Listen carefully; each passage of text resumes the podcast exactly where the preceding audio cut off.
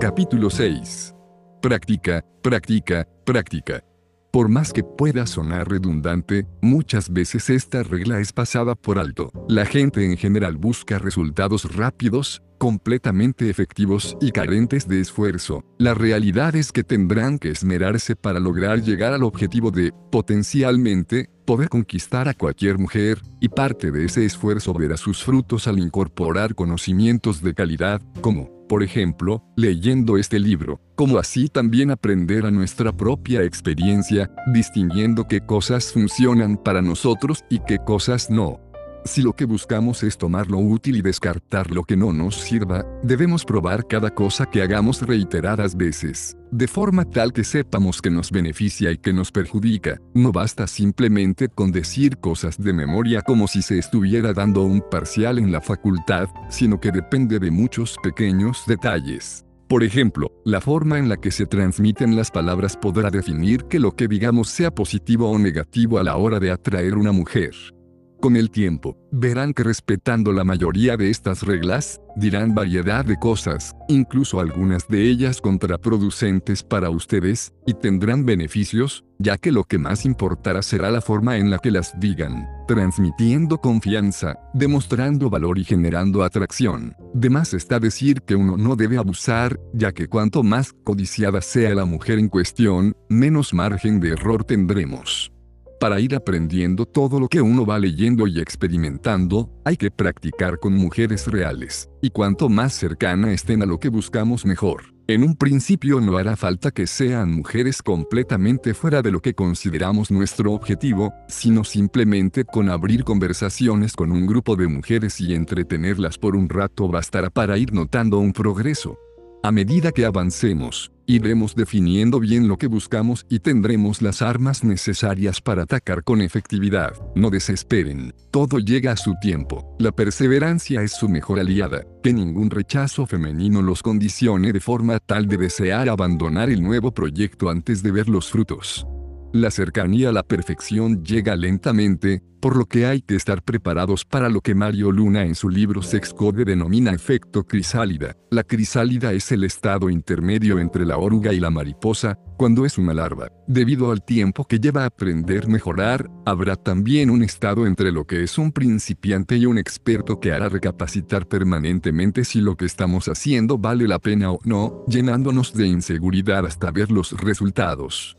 La mejor manera de pasar esta etapa es seguir practicando hasta que salga. Al principio quizás parezca un sinsentido o bien lo que hagamos no funcione porque no lo hacemos exactamente como se debe, pero no hay que desanimarse, empezamos siendo lo que sería un gusano, una oruga proyecto de mariposa, que una vez superado el efecto crisálida, saldrá de la misma una hermosa mariposa si tenemos la paciencia necesaria para sobrevivir todo el proceso. Una de las causas reales de por qué es necesario practicar se debe básicamente a que, en nuestra cultura, la tendencia es que los hombres sean los que propongan y las mujeres las que dispongan, es decir, que el hombre será el que suela tomar la iniciativa y la mujer la que decida si accede o no a lo que buscamos, sabiendo que muchas veces incluso son las mujeres las que incitan que un hombre les pida algo que en el fondo son ellas las que lo buscaban, uno no puede estar esperando este tipo de oportunidades por siempre, y mucho menos considerando que las mujeres que suelen hacer eso no son las del tipo que buscaremos ganar. Partiendo de esa base, las mujeres que busquemos en general serán mujeres deseadas por los hombres, lindas, llamativas, simpáticas, promotoras, modelos, mozas, strippers, mujeres ejecutivas de alto nivel, que destacan por su belleza, estilo e inteligencia. Sea cual sea nuestro objetivo, en general, este tipo de mujeres comparten algo, tienen hombres acercándose a ellas permanentemente. Bastará un simple cálculo, para darnos cuenta, una mujer linda, que tiene una vida social medianamente activa, amigos y amigas, sale de noche, etc., tendrá muchísimas opciones a lo largo del día de hombres que se acercan interesados en conseguir algo con ellas. Una mujer promedio, incluso, también tiene muchísimos hombres interesados. La mayoría de los hombres verá a una mujer linda como un objeto sexual antes que nada, por lo que ellas estarán acostumbradas que en cualquier momento y situación los hombres intenten conseguir algo de ellas. Entonces veámoslo con un ejemplo, invento los números con fines didácticos, suponiendo que durante la semana una mujer de este tipo tiene unos 20 hombres que se le acercan, probablemente sean más, pero supongamos que son 20, y se le acercan desde que tiene 18 años, lo cual realmente no suele suceder, ya que empiezan a salir y rodearse de hombres mucho antes, si hoy en día tiene 25 años en su vida habrá tenido 20 veces por semana. X 52 semanas en un año, aproximadamente. 7 años total, 7.280 acercamientos de hombres interesados en ella. Eso significa que, por ejemplo, una mujer como la que vimos habrá tenido más de 7.000 candidatos, por llamarlos de alguna forma, que intentaron lograr algo con ella, todo un número, no, en cada experiencia con cada uno de ellos, tuvo que aprender que muchas de las reglas de cortesía no deben aplicarse. Si la mujer se tomara el tiempo de conocer uno por uno a todos los que intentaran algo con ella para ver si son el indicado, no le daría el día siquiera. Es por eso que las mujeres naturalmente aprenden cómo deshacerse velozmente de los candidatos que no pasan su filtro inicial, y decodificar también rápidamente el interés en los hombres como para responder acorde, ya que su tiempo es valioso y probablemente si haya salido preferirá pasarlo bien, divirtiéndose con sus amigas, antes que escuchando a alguien que a sus ojos no vale la pena en esos miles de personas que se le acercaron, entonces, habrá aprendido muchísimo de la dinámica social de la atracción y seducción, y sabrá cómo responder y dejar en claro lo que quiere para no perder el tiempo. Ahora bien, ¿cuántas mujeres han encarado ustedes? Piénsenlo. Estarán jugando el juego contra mujeres que naturalmente son más perceptivas y detallistas que los hombres, en eso hay que darles la derecha, por lo que tienden a saber jugar mejor el juego instintivamente, y además, tienen más de 7000 prácticas en su haber como para esperar algo diferente de lo que hagamos nosotros. Difícil competencia, ¿verdad?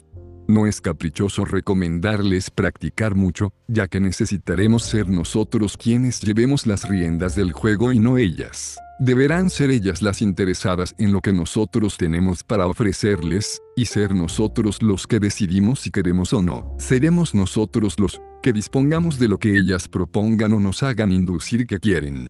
A grandes rasgos, este es el principal objetivo de la práctica, adquirir experiencia, tal que el juego salga naturalmente bien, y uno no tenga problemas con el juego propio por lo que podrá dominar a gusto y placer la conversación y la situación con la mujer. Ellas se darán cuenta velozmente de que no somos un fracasado del montón, y se divertirán con el juego también. Todos se divierten, todos se llevan lo que buscaban, todos felices, llegado el caso de que las cosas no vayan como esperamos y seamos rechazados, no hagamos ni digamos nada fuera de lugar. No hay que insultar, no hay que maldecir, no hay que mirar mal a la otra persona. Seamos buenos perdedores, demostraremos que podemos tomarlo con altura y hasta quizás ella al ver eso cambie un poco su parecer. Hacernos los superados nos hace ver aún más perdedores. Simplemente, si no se dan las cosas como esperábamos, digamos un gusto conocerte, y a otra cosa, nada más, nada menos. Entonces, Plantéense como objetivo salir a practicar a la vida real, y no quedarse con lo que lean en cualquier libro, ni siquiera en este, para adecuarlo a sus posibilidades. Sean persistentes, y pónganse pequeños objetivos. Si ven que no pueden siquiera iniciar conversación con las mujeres incluso después de haber leído que no hay razones lógicas para sentir ansiedad al hacerlo, empiecen por algo incluso más fácil. Vayan a algún lugar con mucha gente, un shopping, una librería, un supermercado, y saluden con una sonrisa a todas las personas que pasan. Parecerá algo tonto, pero no solamente los pondrá en un modo social activo, les saldrá mucho más fácil saludar gente a medida que lo hacen, sino que, además, se darán cuenta que la gente no muerde y que, en cambio, hasta quizás reciban alguna respuesta favorable casi sin buscarla y terminen logrando algo que no tenían planeado. Una vez que hagan eso, empiecen con otros objetivos más ambiciosos, abrir y entretener a un grupo de mujeres, conseguir el teléfono de al menos un objetivo esa noche, cerrar con un beso, etc. De a poco, casi sin darse cuenta, les saldrá cada vez más fácil y se acercarán más a lo que buscan. Parte 2. Pasos preliminares. Capítulo 7. Entendiendo a las mujeres, un poco de historia y biología básica. El hombre es un mamífero, más precisamente, un primate. Hace más de 100.000 años, se podían encontrar unos pocos miles, o a lo sumo, decenas o centenas de miles, en todo nuestro planeta, como muchas especies parecidas a la nuestra. Salvando las distancias, el hombre se fue dando cuenta de los beneficios que daba vivir en sociedad, por lo que juntándose poco a poco con sus pares formando pequeños grupos sociales a los que muchas veces, por no decir casi siempre, pertenecían a lo largo de toda su vida.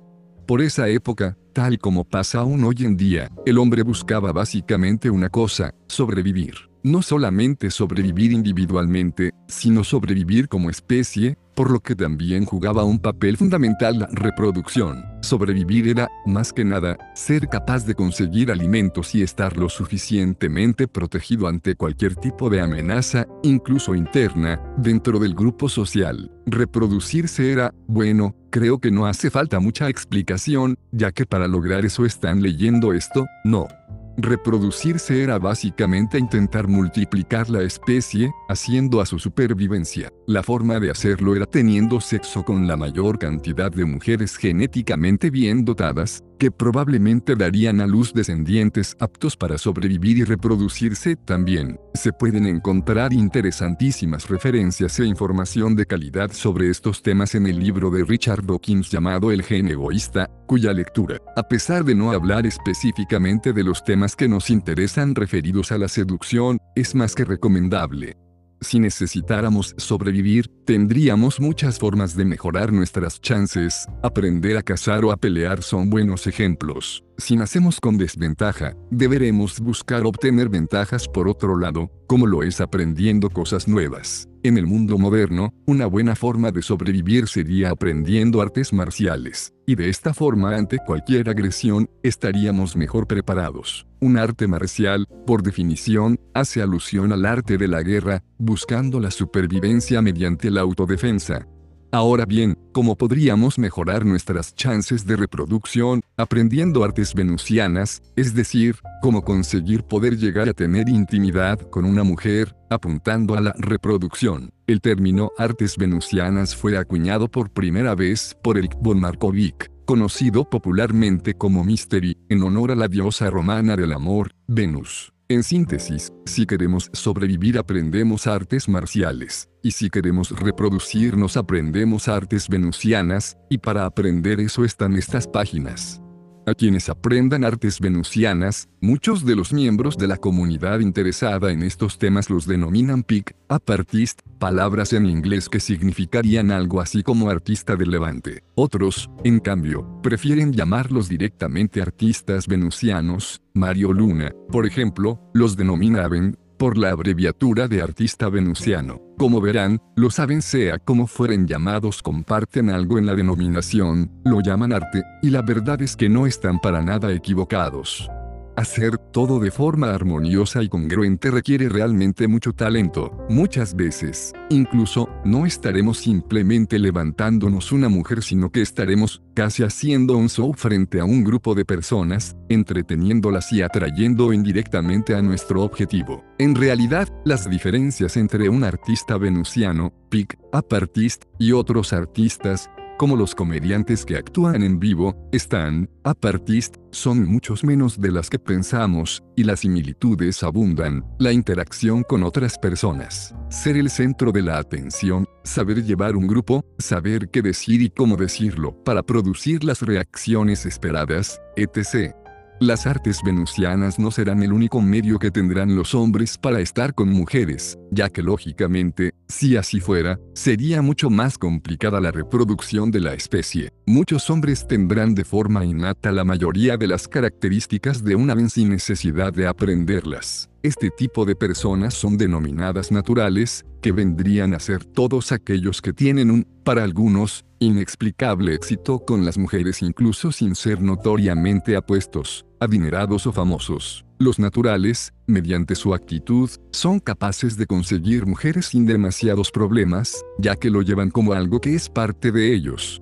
La contrapartida de los naturales son los hombres promedio, que generalmente tienen dificultades para tener éxito con las mujeres, o bien lo tienen esporádicamente, casi podría decirse, de suerte. Estos hombres promedio, en la comunidad son generalmente denominados AFC, Average Frustrated Jump, que significaría algo así como tipo frustrado promedio, o en los países hispanoparlantes, también se los denomina fruscos. No es malo ser un frusco, ya que de hecho, la gran mayoría de los hombres lo son. Tampoco necesariamente significa ser un perdedor con las mujeres, simplemente, significa ser un hombre más del montón, que no se destaca por su éxito en este aspecto. Dentro de la categoría de fruscos o AFs encontramos a muchos de nosotros, los que suelen quedarse siendo amigos de las mujeres, los que son babosos y quieren aparentar tener muchas mujeres pero no las tienen, los tímidos, que a duras penas pueden mirar a los ojos a una mujer, o bien el vecino de al lado de casa que hace su vida normalmente, pero tiene menos mujeres de las que querría, ya que simplemente es uno más del montón, lo cual no está mal, pero se diferencia de una vez en que este último buscará destacar y tener la mayor cantidad y calidad de mujeres posible. Otros fruscos, también son los que tienen un amor imposible desde hace años con quien nunca pudieron alcanzar lo que buscaban, algunos incluso pasan años observando de lejos a una mujer sin saber qué hacer, sufriendo una especie de enfermedad obsesiva por ella que opaca cualquier intento con otras mujeres. Lamentablemente, la desesperación por falta de mujeres a su vez hace que cada vez menos mujeres se fijen en nosotros, formando una especie de círculo vicioso del que se hace muy difícil salir. La mayoría de los saben serán fruscos reformados, que con tiempo y esfuerzo llegan a hacerse maestros en el tema. La falta de éxito con las mujeres es el detonador que hace que uno quiera mejorar debido a la falta de éxito innato que, en contrapartida, tienen los naturales. En general, los AFC o fruscos suelen entenderse poco con los naturales, es como si hablaran otro idioma en lo que a las mujeres respecta lo saben, o los fruscos en reformación, que empezaron a entrar en la revolución de las artes venusianas, pero recién están aprendiendo, en cambio, ven a los naturales con otros ojos, son objeto de estudio y aprendizaje para ellos, y además, muchas veces también buenos amigos, ya que entienden exactamente lo que otros hombres promedio no. Los naturales, por otro lado, se sienten halagados de que alguien admire sinceramente su talento natural con las mujeres, y hasta puede aprender cosas que no tenían en cuenta gracias a lo saben. En síntesis, se llevan bien y pueden complementarse. Retomando a los conocimientos de biología con los que arrancamos, dijimos entonces que los hombres buscarían a las mujeres para reproducirse y mejorar la especie que hembras eran las más dotadas genéticamente para la supervivencia de la especie, las más bellas. En general, las mujeres más simétricas, con mejor relación de cintura-cadera, grandes pechos, bajo porcentaje de grasa corporal y otros atributos que hacen a su belleza y femineidad. Las que tenían estas características eran las mujeres genéticamente más deseables, ya que denotaban, entre muchas otras cosas, salud y fertilidad. Instintivamente, el hombre está diseñado para buscar hembras con estas características. Las hembras o mujeres, en cambio, que buscaban para reproducirse, nuevamente, buscaban los machos genéticamente más deseables, los que mejor capacidad de supervivencia y reproducción tenían, pero buscaban también otras cosas, ya no se basaban meramente en la belleza para decidir. Los machos alfa de las manadas solían ser los únicos que procreaban con las mujeres, y el resto de los hombres solamente podía intentar llegar a ser el macho alfa del grupo en otro momento. Muchas de las características de un macho alfa estaban dadas básicamente por su poder, en este caso, generalmente relacionado a la fortaleza física, que indicaba genes más aptos para la caza o bien por la protección ante cualquier tipo de amenaza al círculo social. Pues bien, parece que estamos hablando de hombres muy cercanos a los monos que vivieron hace miles de años, aunque realmente no es así, ya que en definitiva en algún punto seguimos siendo así. Ustedes, hoy en día, buscan mujeres bellas, en general, si un amigo viene y les dice estuve con una mujer ayer, ¿qué es lo primero que preguntan? Generalmente, su curiosidad será saber si estaba buena, si era linda. Dudo que haya alguien que pregunte qué tan simpática era la mujer como primer pregunta. Es más, Si nos quieren presentar una mujer, y cuando les preguntamos cómo es, nos dicen es simpática y no agregan nada más, instantáneamente sospecharemos que no es linda y en muchos casos la descartaremos. Por más cruel y duro que suene, los hombres valoramos a las mujeres, especialmente, por su apariencia física, o al menos, ese es el primer gran filtro que una mujer debe pasar para entrar bajo nuestro radar en casi todos los casos. Insisto, quizás es cruel, pero es simplemente instinto. Como bien dice David de Angelo, la atracción no es una elección, y realmente, será algo incontrolable para nosotros, como así también lo será para ellas al encontrar lo que buscan. El hombre naturalmente se siente inclinado a tener pluralidad de mujeres. En general, teniendo una mujer fija e importante, y poder de todas formas tener relaciones sexuales con otras si es que la oportunidad se presenta. Por más que no lo crean, la monogamia es simplemente una cuestión moral, legal o religiosa que se mantuvo en el tiempo pero no es lo que naturalmente el hombre instintivamente busca. Cada uno hace lo que quiere con su vida, y puede tener las costumbres, creencias y valores morales que prefieran, sin que esto afecte su éxito con las mujeres, ya que es indiferente, pero por más que no estemos de acuerdo, naturalmente el hombre buscará tener relaciones con la mayor cantidad y variedad de mujeres disponibles ya que eso es lo que dicta su instinto. Las ventajas para los hombres al pasar sus genes son obvias, y la mente estará diseñada de esta forma. Sin embargo, gran cantidad de hombres aún así decide tener una pareja fija a quien serle fiel, por conveniencia, practicidad, o como un acuerdo que sería imposible de llevar a cabo de no brindar exclusividad, reprimiendo sus deseos naturales de estar con muchas otras mujeres también. En consecuencia, no se sientan mal por ser hombres, y por sus deseos de estar con muchas mujeres, es culpa de la naturaleza, no de ustedes. Aún teniendo en consideración lo expuesto previamente, uno puede tener una relación saludable con cualquier mujer, al menos yo lo hago llegado el momento, y no me quejo de no tener posibilidades de estar con otras mujeres al mismo tiempo, ya que si encuentro a la persona indicada prefiero ser fiel y tenerla al lado, antes que tener pluralidad de mujeres. El instinto puede ser reprimido, aunque eso no quite que naturalmente de todas formas exista al hombre, naturalmente hablando y considerando sus chances de reproducción, llevar una vida de promiscuidad le ayudará. Piénsenlo de esta forma, cada mujer con la que está es una especie de cupón que llena para ganar un premio, y si el coste de cada cupón es relativamente bajo, no nos cuesta nada tener una relación sexual con una mujer, y de hecho, es placentero, el mayor riesgo real sería el contagio de una enfermedad de transmisión sexual, y aún así, probablemente pasen años donde podremos fecundar decenas de mujeres hasta morir, lo cual, biológicamente hablando, es negocio para la especie, mientras que los beneficios son muy altos. Claramente vale la pena llenar tantos cupones como sea posible.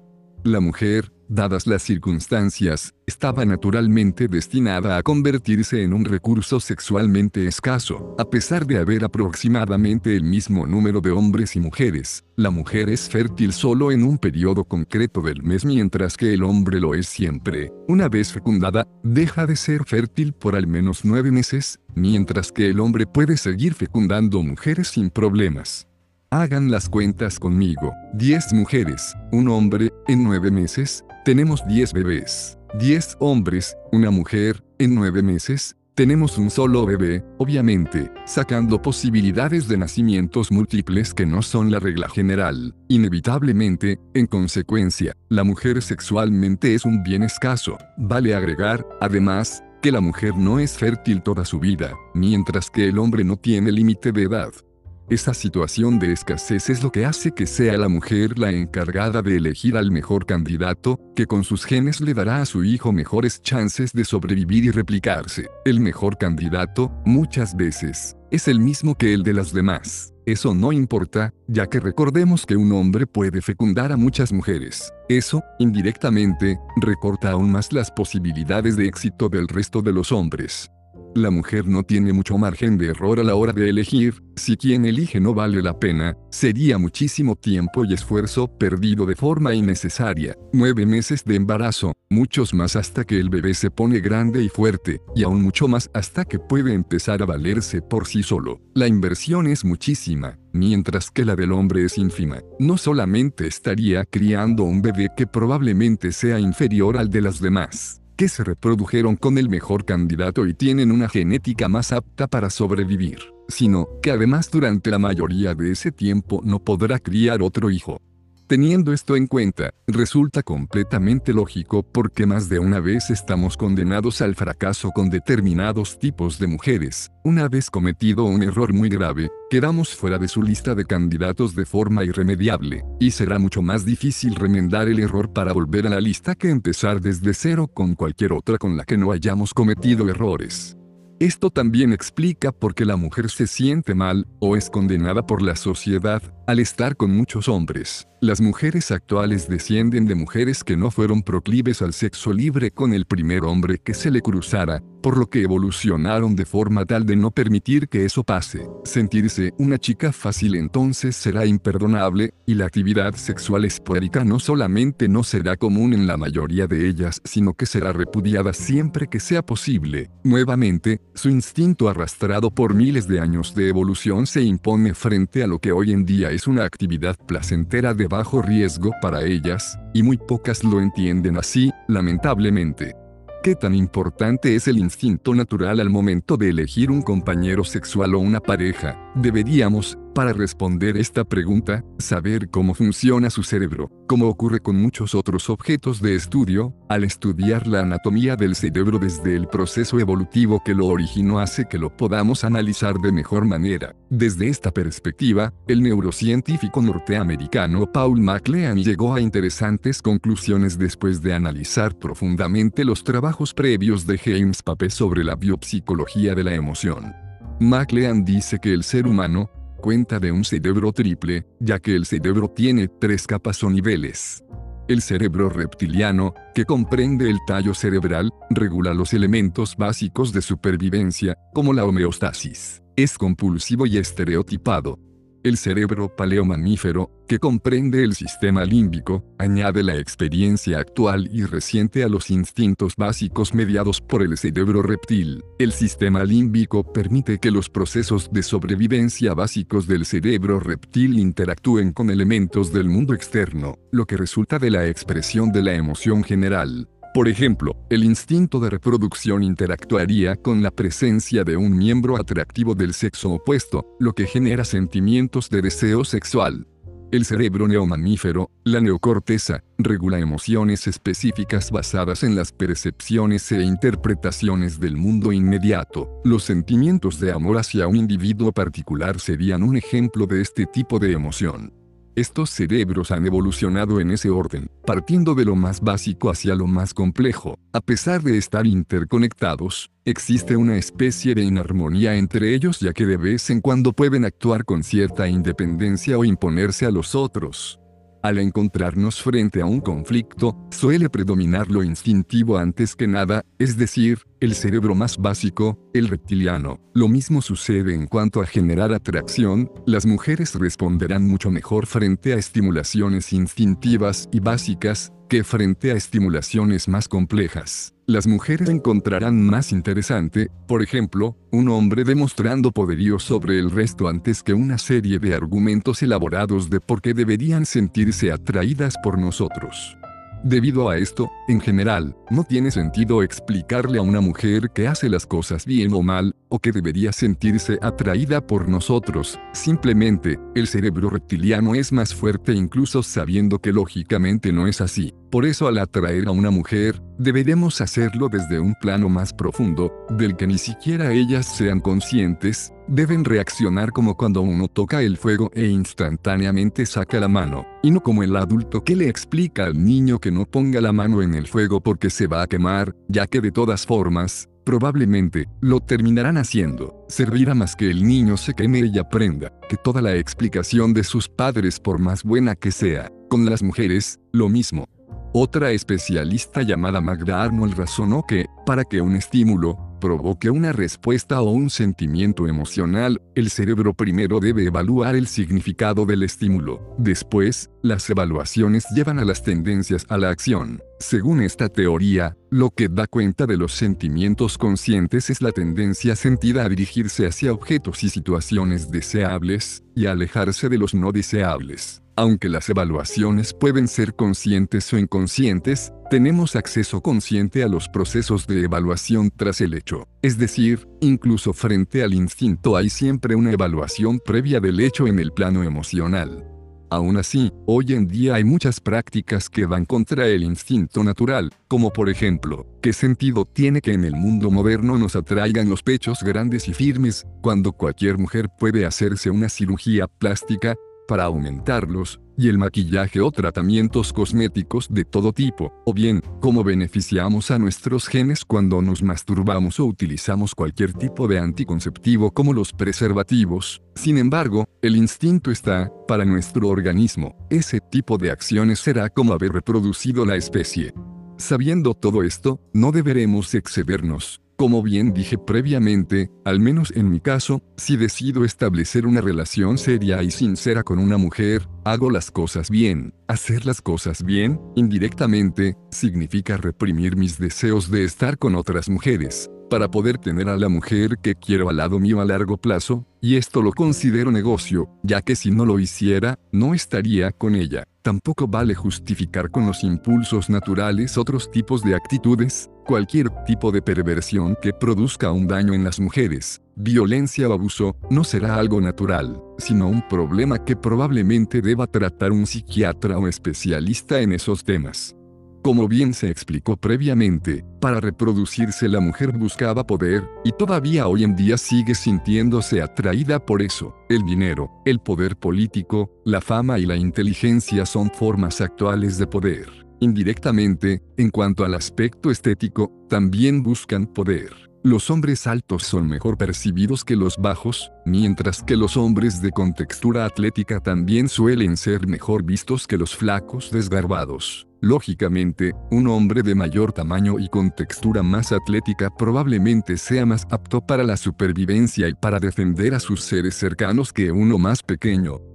Volviendo a la naturaleza, curiosamente el hombre tiene muchos comportamientos bastante similares a los de otros animales, y basta citar unos pocos ejemplos para darnos un claro ejemplo de cómo los hombres altos son mejor percibidos por la sociedad en general se puede encontrar buscando en las empresas multinacionales. En el libro Blink, su autor Malcolm Gladwell cuenta que buscando entre las 500 empresas más ricas según la revista Forbes, eminencia en el tema, en promedio, los directores, CEO, de empresas estaban rondando 1.82 metros de estatura, siendo cerca de 8 centímetros más que el promedio para su sexo en su país. Visto así no parece muy impresionante, pero realmente lo es. Lo interesante es que estadísticamente, solamente un 14,5% de todos los hombres en Estados Unidos miden más que 1.82 metros, el promedio de los directores, mientras que los directores esa cifra es del 58%. Pero eso no es todo, solamente 3,9% de su población masculina supera 1,88 metros, mientras que en el caso de los directores son más de un tercio de ellos los que superan esa medida. Aún peor, 2,5 centímetros de diferencia de altura en promedio cambian 789 dólares al año en cuanto a sueldos para el mismo puesto, misma experiencia en mismas condiciones. Es decir, un hombre de 1,90 metros frente a uno de 1,70 metros tiene más de 6 mil dólares de diferencia al año, por lo que a lo largo de su vida la diferencia es más que notable. Impresionante, ¿verdad?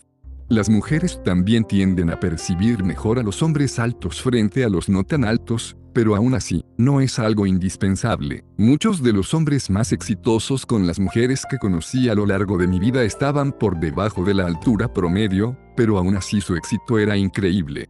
Nada más que para darnos una pequeña idea de hasta qué punto el ser humano es similar al resto de los animales, basta una pequeña comparación de sus actitudes con las de sus pares del reino animal. Entonces, podemos decir que los hombres suelen Ir a territorios pequeños junto con otros machos donde las hembras van específicamente a seleccionar pretendientes que estén contendiendo por ellas, como cuando las mujeres van a bailar superproducidas para seducir hombres. Ir a territorios grandes donde abundan las mujeres pero los hombres no suelen ir, mostrando ser diferentes, como cuando los hombres van a clases de pilates u otras actividades donde la gran mayoría son mujeres, con el objetivo de conocerlas. Elegir lugares donde sean visibles de forma tal que una mujer que pase por ahí los note, ir a gimnasios, playas y similares con el objetivo de que alguna nos vea. Demostrar los animales que cazamos para que vean que podemos alimentarlas, invitarlas a nuestra casa para que vean lo ricos que somos, dispuestos a proveerlas tener las armas como para llamar la atención en todo momento, a la espera de que cualquier hembra lo note, como el caso del pavo real con su plumaje, en el caso de los hombres, es ir al gimnasio, comprarse ropa, tener accesorios de moda, autos llamativos, etc. Momento, tan similares a los animales, y especialmente, a los monos, seguimos siendo, lamentablemente, sí, el mundo que nos rodea, durante los últimos cientos de miles de años periodo donde apareció y evolucionó el hombre hasta lo que es en la actualidad, cambió, poco y nada. Sin embargo, el ser humano, cambió muchísimo en ese periodo de tiempo, pasando de vivir en chozas y vivir de la caza y la pesca, en comunidades de unas pocas decenas de personas, a vivir en rascacielos con comodidades y servicios de todo tipo, en gigantes centros urbanos, constituidos por millones de personas llamadas ciudades. Aún así, instintivamente, seguimos estando más cerca del mono primitivo, o más exactamente, de los primeros hombres que habitaron el planeta, de lo que pensamos.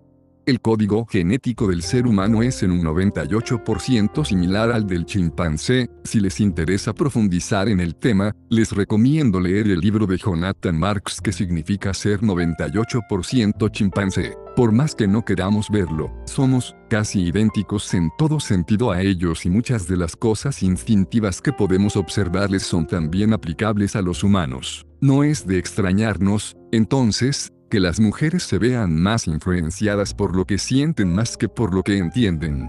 Se puede ilustrar qué tan instintivos y anticuados realmente somos con un simple ejemplo, que es la dificultad que tienen muchos hombres para entablar el primer contacto con mujeres hermosas. Actualmente, viviendo en comunidades de millones de personas, tenemos mujeres para elegir en cantidad. Lógicamente, sentirse rechazado por una mujer no tendría que provocar ningún tipo de reacción adversa en nosotros, ya que simplemente podríamos ir a intentar atraer a otra mujer, sin problema alguno, ya que hay cientos de esas mujeres a nuestro alrededor y probablemente jamás volvamos a ver a esa mujer con la que no pudimos concretar. En síntesis, no tenemos nada que perder y a cambio podemos ganar mucho, pero aún así muchas veces el temor a acercarnos a ellas puede más. Lógico, sí, pero nuestro instinto primitivo nos traiciona más de una vez. Acostumbrados a vivir en comunidades de unas pocas decenas de personas, supongamos 50, el hombre primitivo arriesgaba mucho más que hoy en día al intentar atraer a una hembra. Analicemos en primer lugar algunos números. Suponiendo que de las 50 personas que formaban el grupo social la mitad eran mujeres, de las cuales solo la mitad se encontraba en edad reproductiva, ni muy niña ni muy anciana, serían unas 12 mujeres disponibles. De esas mujeres, habría que descartar las que no eran lo suficientemente atractivas o genéticamente provechosas para la especie, analizándolo más técnicamente, y las que ya estuvieran tomadas por otros machos de la manada. Eso nos dejaría con unas pocas hembras para elegir, por lo que la posibilidad de atraerlas era muy importante y no debía bajo ningún concepto ser desperdiciada. Al intentar conseguir una de esas pocas mujeres, uno corría riesgos bastante grandes. En primer lugar, si en nuestro acercamiento terminábamos haciendo el ridículo, probablemente generaría que entre las mujeres se hablaran entre sí sobre el hecho, indirectamente condenando la vida sexual quizás hasta de por vida. Por otro lado, si una de las mujeres estaba tomada por el macho alfa, quien en general tenía tomadas a casi todas las mujeres interesantes de la manada, los riesgos eran aún mayores. El macho alfa el mismo, casi siempre más fuerte y grande que nosotros, nos haría pedazos si se enterara, o bien quedaría como opción el exilio, condenándonos, casi seguro a una muerte segura en solitario. Es por todo este instinto primitivo que muchos hombres tienen miedo a acercarse a las mujeres, lo que más adelante denominaremos técnicamente como ansiedad al acercamiento, a pesar de no haber ningún riesgo razonable de que el rechazo pueda dañarnos de alguna forma, no vendrá ningún macho alfa amenazante, ni el resto de las miles de mujeres se enterarán del hecho, y aún así, instintivamente sentimos esa ansiedad extrema y miedo al fracaso cuando nos vemos atraídos por una mujer. En el pasado era lógico pensar varias veces si acercarse o no a una mujer. Hoy en día, esa costumbre es perjudicial, cuanto más lo pensamos más ansiedad nos da y menos nos acercamos. Pensar demasiado las cosas nos va a jugar siempre en contra, por lo que debemos actuar sin pensar tanto, lo que finalmente pase nos debería tener sin demasiado cuidado, y repensar tanto las cosas siempre tiende a hacer que no hagamos nada. Otro ejemplo de hasta qué punto los instintos influyen en las acciones de las personas está en la causa por la que la mayoría de las mujeres tiene mucho miedo a las arañas y las ratas. Ese temor irracional, que más de una siente, se debe a que en el pasado, los machos eran los cazadores y las mujeres se quedaban en casa haciendo otras tareas, entre las cuales se encontraba recolectar frutos. Al hacerlo, metían la mano en pastizales o arbustos poco visibles, donde más de una vez había bichos de todo tipo, entre ellos, arañas o pequeños roedores, que al sentirse atacados se defendían. Hoy en día, todavía, se ve el legado en las mujeres con las que convivimos. Se dificulta muchas veces tomar las riendas de la situación y cambiar las cosas, más cuando lo vemos como algo que es normalmente así y no debería cambiar. Al escribir estas palabras aparece gratamente en mi mente una historia interesante sobre un experimento psicológico que tuve la grata suerte de releer en el libro de Adrián Paenza Matemática, Estás ahí, leída con una mente abierta y objetiva, es un claro ejemplo de la realidad que a veces encontramos en nuestra vida diaria sin darnos cuenta. A partir de este llamado al pensamiento abstracto y aclarando que cualquier error, falta, omisión, defecto o supresión de virtud que vislumbren en ustedes mismos a partir de esta nota es de tácita inclusión e incumbencia de quien escribe, los invito a seguir leyendo. Un grupo de científicos se encerró a cinco monos en una jaula. En el centro de la misma, colocaron una escalera y, sobre ella, un montón de bananas. Cada vez que un mono intentaba subir la escalera para agarrar las frutas, los científicos lanzaban un chorro de agua fría sobre los que quedaban en el suelo. Después de cierto lapso de tiempo, cuando un mono pretendía subirse a la escalera, sus pares lo molían a palos.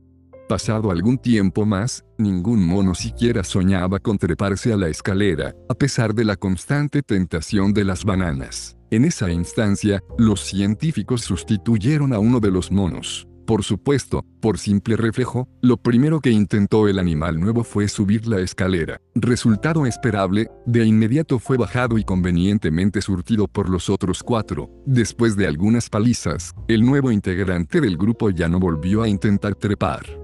Un segundo mono fue sustituido, y ocurrió lo mismo. El primer sustituto participó con entusiasmo de la paliza al novato. Un tercero fue cambiado, y se repitió el hecho. Lo mismo ocurrió, con el cuarto, hasta que el único que quedaba de la inicial camada de cinco monos abandonó la jaula también. Los científicos estudiaron el comportamiento del nuevo grupo de animales que, aun cuando nunca habían recibido un baño de agua helada, continuaban golpeando con saña a aquel que intentase llegar a las bananas si fuese posible hacer hablar a algunos de los monos, y se le preguntara acerca del motivo por el cual castigaban al que intentara subir la escalera, con certeza la respuesta habría de ser algo como, no sé, las cosas siempre se han hecho así aquí, les resulta reconocible la circunstancia, Queda claro que hay muchos paradigmas con los que convivimos a diario sobre los cuales no siempre nos ponemos a reflexionar. Uno de ellos, como vimos, es por ejemplo el terror a acercarnos a las mujeres bonitas como si fueran un bicho raro que nos va a comer.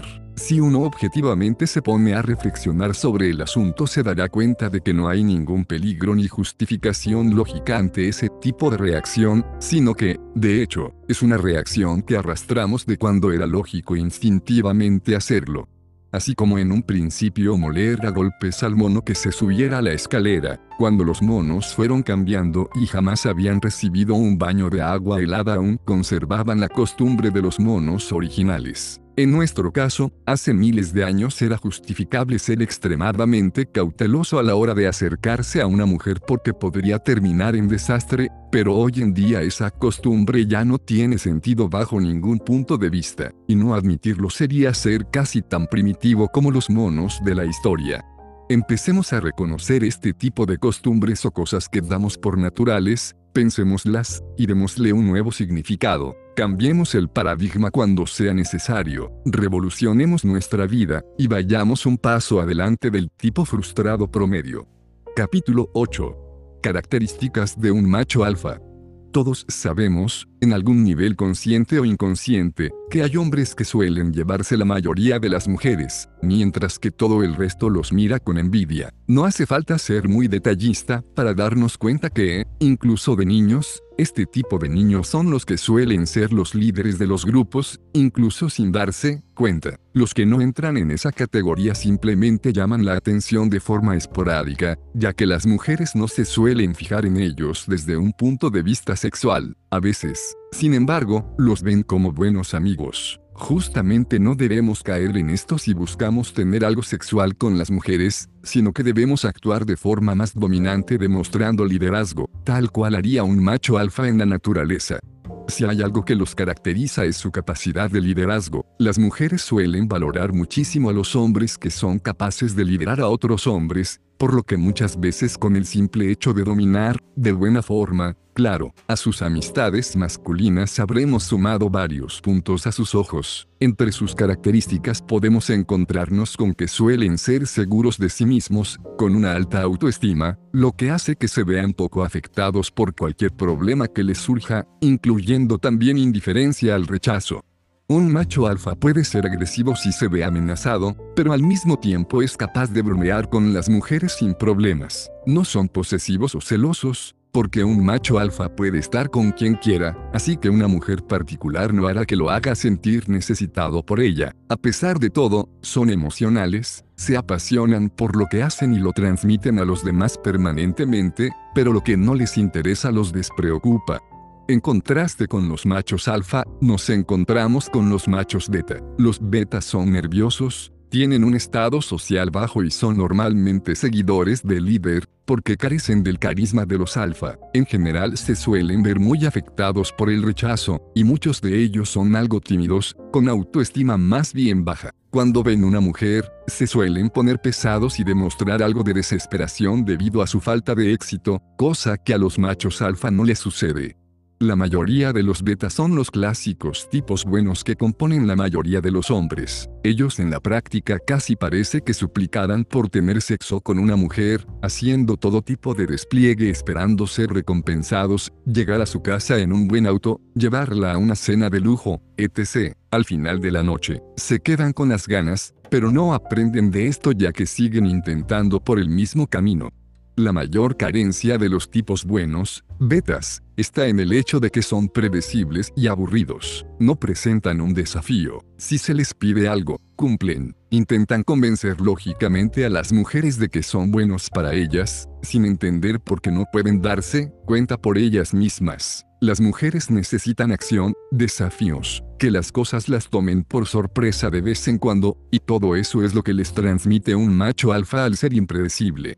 Sabiendo cómo actúa un beta y sus dificultades para ganar mujeres, debemos evitar todo tipo de pensamientos como si esta mujer me deja, me costará mucho conseguir otra, comillas, ¿cómo hago? Para caerle bien a esta chica. Cualquier oportunidad que tenga con una mujer es bienvenida porque si no puedo llegar a no tener sexo por meses y demás actitudes que no se corresponden con como un alfa pensaría o actuaría, ese esfuerzo por agradarle a las mujeres, especialmente si es notorio y exagerado, baja nuestro valor muchísimo. Históricamente, los machos beta basaron su acotado éxito en ser proveedores de las mujeres, como no podían darles una personalidad y actitud dominantes, decidieron ofrecer bienes materiales, comodidad y servicios a cambio.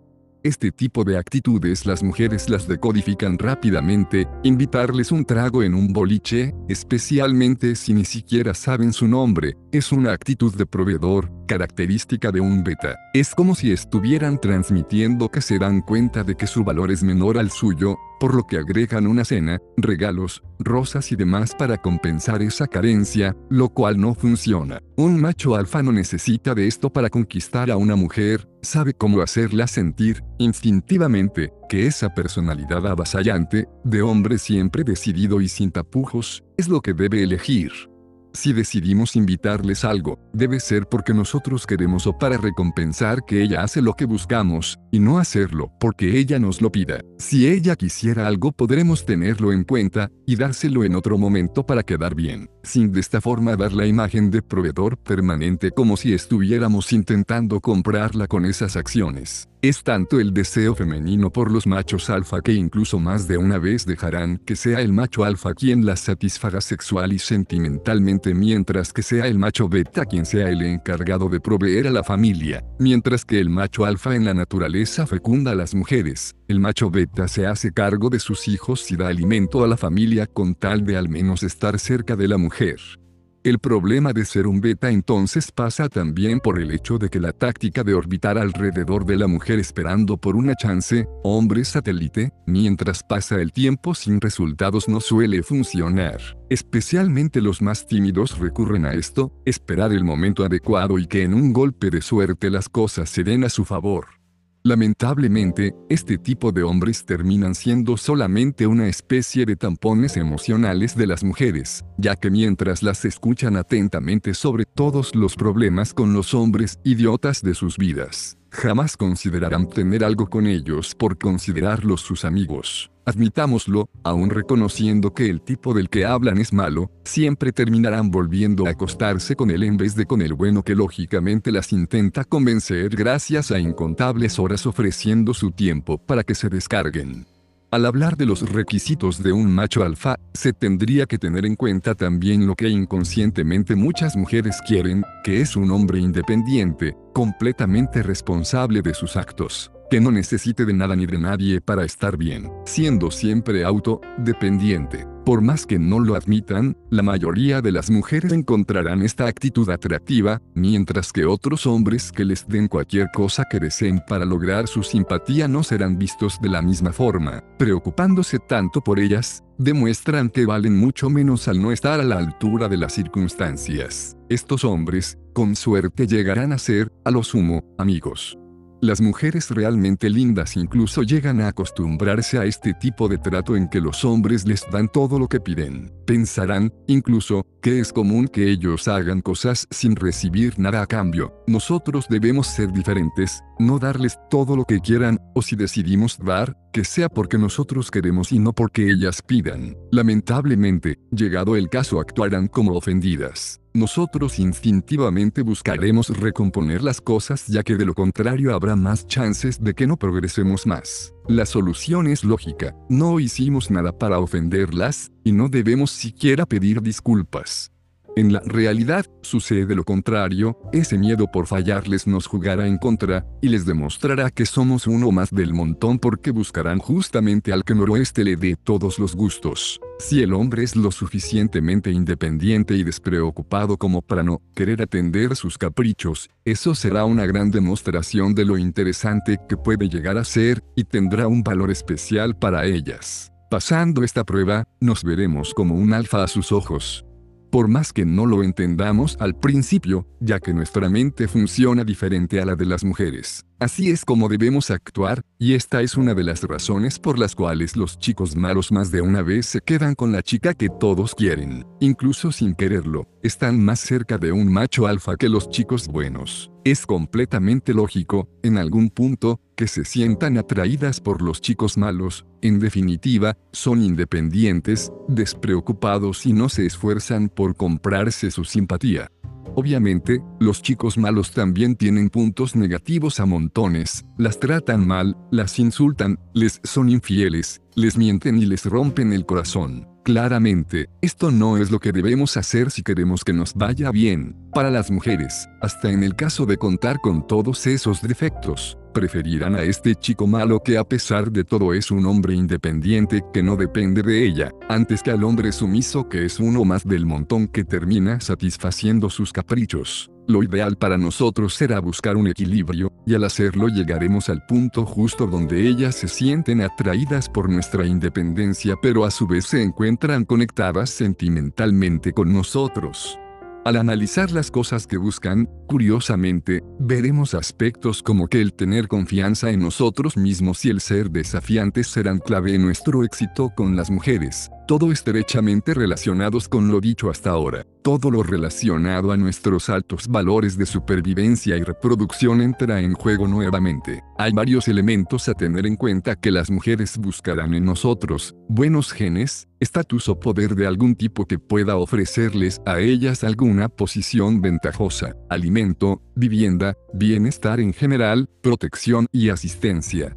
Hace poco escuché en una serie de televisión una buena frase, esta es mi filosofía en cuanto a los hombres. Es importante tener alguien que te haga reír, alguien en quien puedas confiar, y alguien que te excite sexualmente, y es realmente, pero realmente importante que esas tres personas no se conozcan entre sí. Increíblemente, es verdad, muchas mujeres buscarán llenar sus espacios vacíos con otros hombres si el que tienen a su disposición no las satisface. En el caso de los machos beta, proveedores, probablemente las satisfagan solo en ese aspecto, pero a la hora de tener sexo excitante y descontrolado, las mujeres terminen buscando un alfa porque son ellos quienes realmente las vuelven locas. De más está decir que tenemos que ser el alfa, no.